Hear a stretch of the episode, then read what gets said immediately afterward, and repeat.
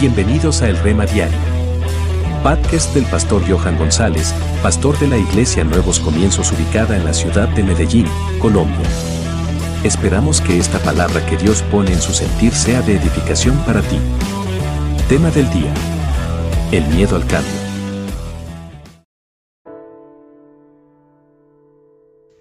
¿Cuántas veces te has encontrado en una situación molesta, difícil o dolorosa y no haces nada o casi nada para cambiarla? ¿Cuántas veces piensas que no hay nada que hacer o que es mejor no arriesgarse? Uno de los mayores obstáculos para mejorar nuestra autoestima y nuestra vida en general es el miedo al cambio. Lo conocido nos da la impresión de seguridad y estabilidad, aunque estemos sufriendo.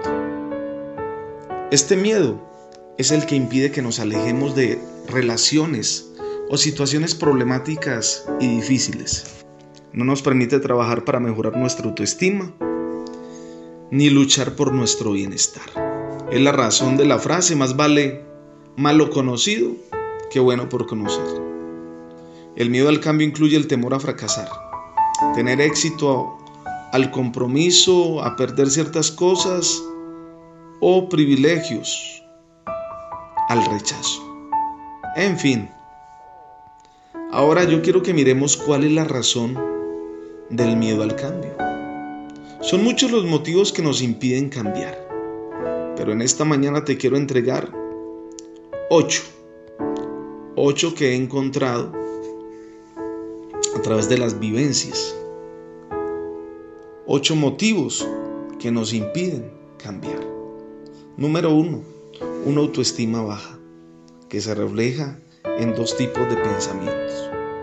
No voy a lograr estar bien porque no me lo merezco. No tengo la capacidad para resolver los problemas que surgen con el cambio o para hacer todo lo necesario para tener éxito. Eso lo debes erradicar. Debes de decir, sí puedo, sí soy capaz. Número dos, la posibilidad de perder la atención y el apoyo que recibimos de la gente que nos quiere ayudar o que entiende nuestros problemas. Debes de dejar de ser orgulloso. Hay gente que Dios va a poner en tu camino que te quiere ayudar, que te quiere dar la mano. Y ese puede ser Dios a través de alguien para bendecirte. Debes de estar muy atento. Número 3. La creencia equivocada de que cambiar es ser inestable. No puedes ser conformista, estamos en un mundo que evoluciona continuamente. No puedes seguir viviendo en la era industrial cuando estamos en una era de influencia. Debes estar abierto a nuevas oportunidades. Número 4.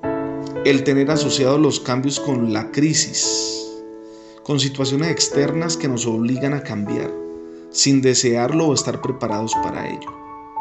No puedes caer en este error. Número 5 la respuesta de la gente que nos rodea, que puede ser muy negativa. Nuestro cambio puede provocar angustia e incomodidad en algunas personas, cuya respuesta puede ser de crítica o de rechazo. ¿Sabes cuándo vas a comenzar a ser feliz? Cuando dejes de agradar a otros y comiences a agradar primero a Dios y luego a hacer lo que a ti te hace feliz. Mucha gente se murió sin ser feliz por hacer feliz a otros. Debes de pensar primero en ti y luego en los demás. Pero si pones a Dios como tu principal patrón, como tu principal fundamento, lo demás va a ser una tremenda bendición. Número 6.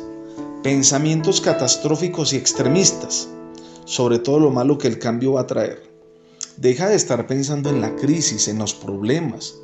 Más bien aventúrate a creerle a Dios, Utiliza la fe para lograr el objetivo. ¿Cómo vas a pensar en el fracaso si no has empezado? Primero, realiza una lista de tareas que vas a hacer para que tengas éxito en lo que vas a emprender. Pero no fracases sin intentarlo, arriesgate. Deja esos pensamientos catastróficos y extremistas. A los que aman a Dios todas las cosas les ayudan a bien. Número 7. El hábito erróneo de valorarnos en función de lo que hacemos o tenemos. Por lo tanto, pensamos que si fracasamos, nuestro valor como personas disminuye. Deja de estar pensando en eso.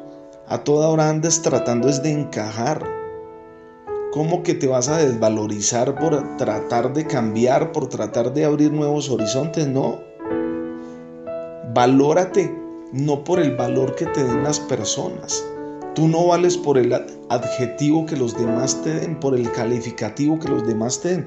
Tú vales porque eres un ser especial, único, creado por Dios, con una asignación especial. Número 8. La posibilidad de perder el control sobre nuestra vida y las circunstancias. La falta de control, aunque sea momentánea, nos angustia, por lo que tratamos de evitarla. Creo que con estos ocho puntos puedes tomar decisiones hoy muy importantes. Si erradica esto de tu vida, vas a ser una persona abierta al cambio. Y te digo algo, en la Biblia dice, en Romanos capítulo 12, versículo 1, os ruego hermanos, por las misericordias de Dios, que presentéis vuestros cuerpos en sacrificio vivo, santo y agradable a Dios, que es vuestro culto racional. Y dice, no os conforméis a este siglo, sino transformaos por medio de la renovación de vuestro entendimiento, para que comprobéis cuál sea la buena voluntad de Dios, agradable y perfecta. No os conforméis, habla de estar a toda hora en modo cambio estar evolucionando, no involucionando. Tienes que ser un hombre de avanzada, de cambios, una mujer de avanzada, de cambios, una mentalidad abierta y deja el miedo al fracaso. Alguna vez me preguntaron, ¿te has preguntado cuántas cosas has perdido por miedo a perder? Cuando comprendí esa frase, las lágrimas salieron por mis ojos. Sé bendecido esta mañana en el nombre de Jesús. Si te ha gustado el mensaje compártelo con tus amigos, es muy posible que alguien necesite escucharlo. Puedes hacer tu donación online para que el reino del Señor siga expandiéndose. Bendiciones.